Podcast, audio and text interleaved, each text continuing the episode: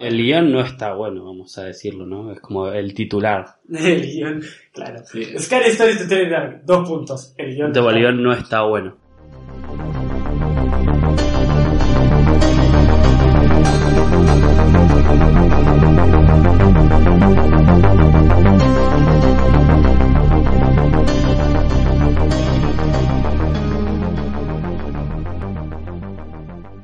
Buenas noches, Screamers. ¿Qué tal? ¿Cómo va? Puede ser cualquier día. ¿no? Puede ser cualquier momento del día, sí, ¿no? No se sabe, esto es un podcast. no tenemos un horario fijo. Qué suerte que no se gritó más, ¿no? Sí, creo que fue solo una cosa de un capítulo que no va a volver a pasar. Escuchaste bien, ¿no? Tenemos un miembro que no va a participar de este episodio porque no llegó a ver la película, pero bueno, hoy vamos, nos juntamos para hacer un mini episodio nuevo de Scary Stories to Tell in the Dark. Una película que salió hace un par de meses o hace un mes, ponerle, pero acá en Argentina se estrenó el jueves pasado. La fuimos a ver, ¿hace cuánto? El miércoles la vimos. Sí. Hoy es viernes, la vimos, la vimos el miércoles. sí. Eh, y bueno, nada, tenemos varias opiniones sobre la película, ¿no? Muy, muy ambiguas. Antes de empezar con eso, presentémonos. Estamos con Yardi, Hola, ¿qué tal? estamos con Fer ¿Qué tal? y estamos con Rodri. ¿Qué tal? pero sí, es verdad, vamos a ir. Creo, no lo mencionamos en el episodio, estuvimos mal en eso, en el episodio importante, el, el episodio número 3, que las mini reviews que vamos a hacer van a ser acorde a los estrenos en Argentina. O sea, a no bueno, ser. claro, pues con los estrenos que se van dando, ¿no? Claro, a no ser que haya un estreno mu- que haya mucha diferencia, por ejemplo, creo que Ready or Not ya se estrenó en todo el, en todo el mundo y en Argentina viene en diciembre, y tal vez Claro. esa la veremos en stream.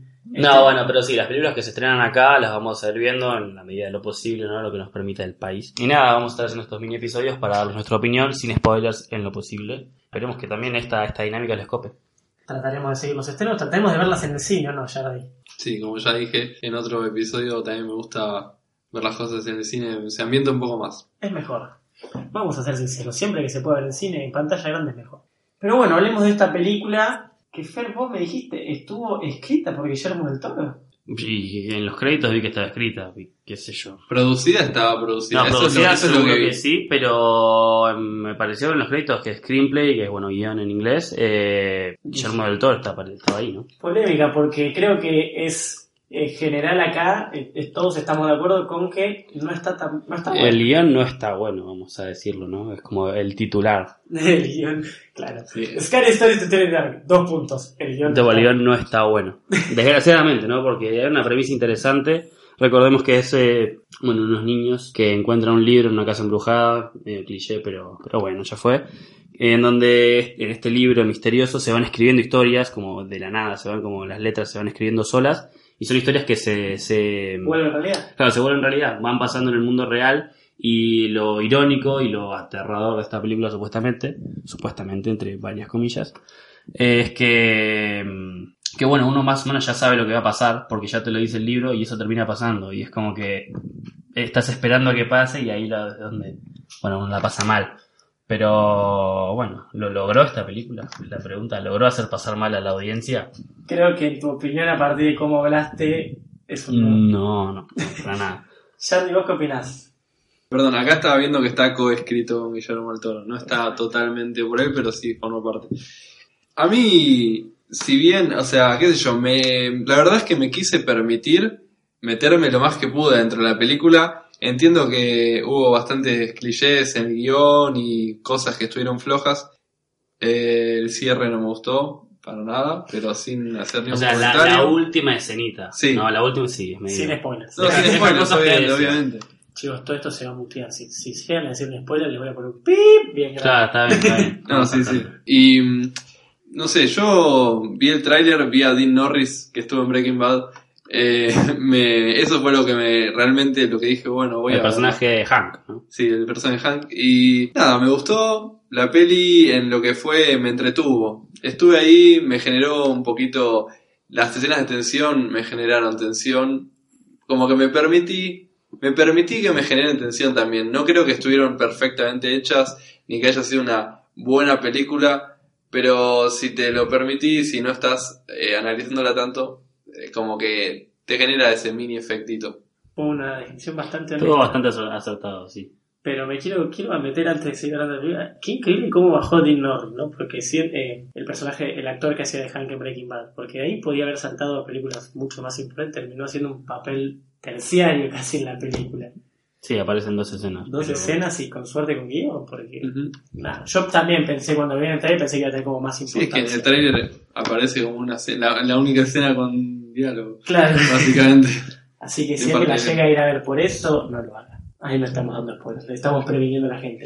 Yo creo que estoy en una posición intermedia entre Fer y Jardy, o sea, también traté de permitir o de dejar que me guste la película, pero no llego a su cometido. Creo que hace una curva, tipo, eh, empieza baja, sube a medida que pasan las historias, hay historias bastante entretenidas e intensas, por así decirlo, y ya para el final entra en... Claro, ¿no? cuando empiezan a pasar cosas, eh, la película como que agarra un ritmo interesante, eh, que es entretenido, como decía Jardy, es como algo que, que te pone tenso, te va llevando y está bueno, pero bueno, como dice Roy, arranca muy bajo con un guion. Y algunos monstruos están pelo. buenos. Algunos Sí. monstruos están muy Están buenos, Están como que bien están hechos, bien sí. hechos. Y, Sí. cómo, y cómo están como presentados y lo que van como haciendo y cómo van hostigando a los personajes también está, está bien logrado, ¿no? Está muy bueno. Sí. Eh, creo que son dos películas. Una película más como investigación de día Sí, y de noche cuando suceden las historias, otra película. totalmente. Cambia mucho la dinámica.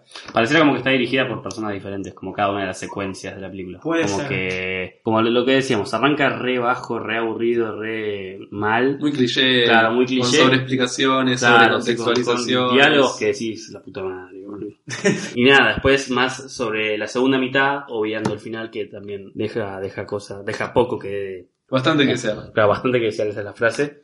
Eh, no, agarra un ritmo interesante y está bueno, es, eh, realmente está interesante. No, y hay, y hay momentos como con una buena, lo, hablamos y yo, como ciertas tomas que son muy interesantes. Sí, no, la, cine- la cinematografía, bueno, que es lo que yo estudio, ¿no? Siempre me voy a fijar un montón en eso. Está bastante... Decilo, decilo todos los episodios.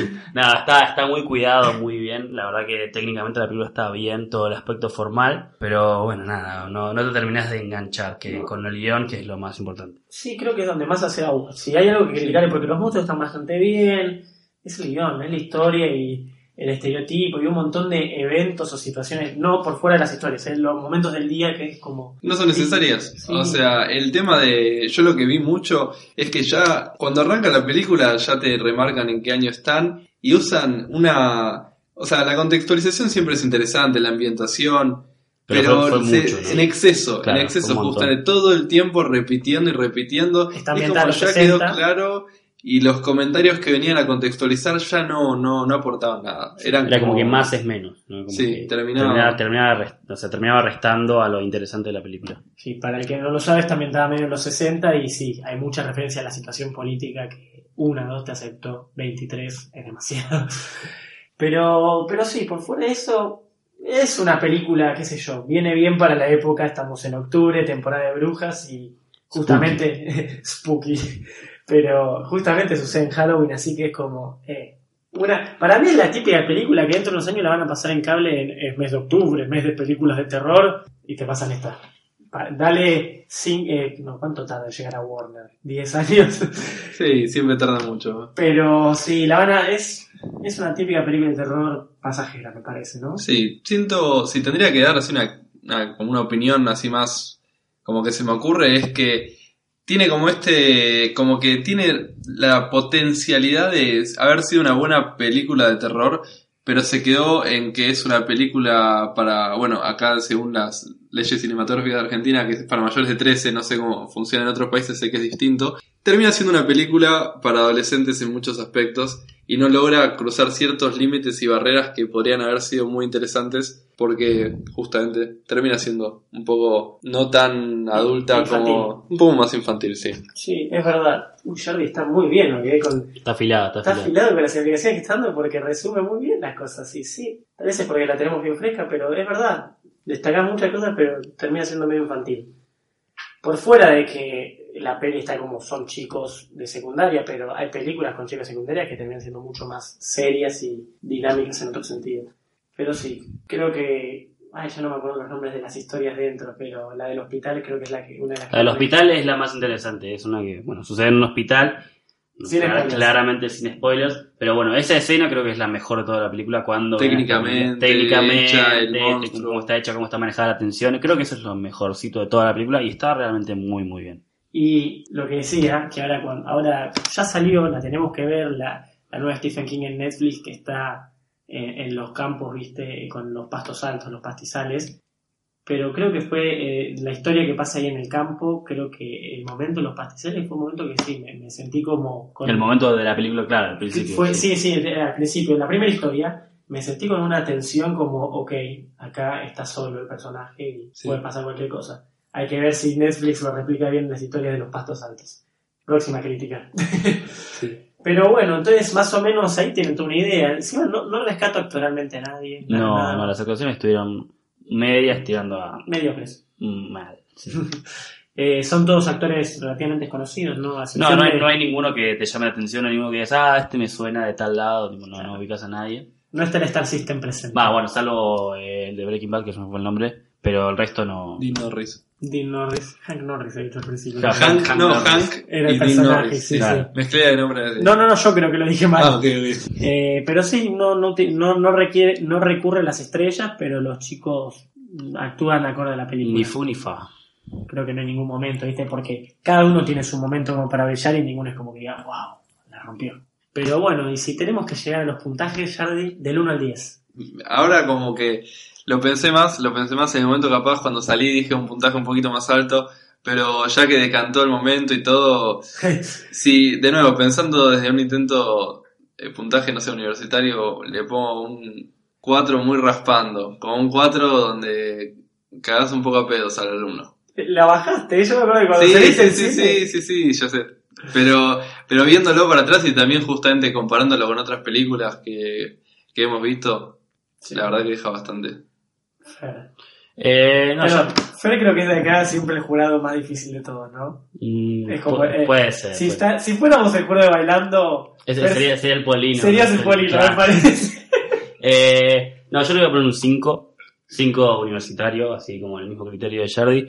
Porque eh, lo que decíamos un poquito recién, ¿no? Los aspectos formales me gustaron. Hay escenas que están muy bien.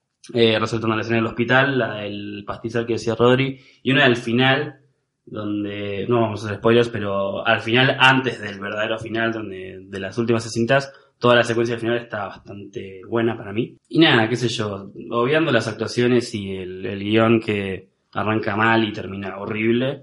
Qué sé yo, siento que es una película que la puedes ver, la puedes disfrutar y te vas a tensionar, ¿viste? Te vas a, la vas a pasar mal, mal bien, ¿no? Ok, Fer, te chupo un voto lo que acabo de decir porque tuviste un mejor puntaje que ya.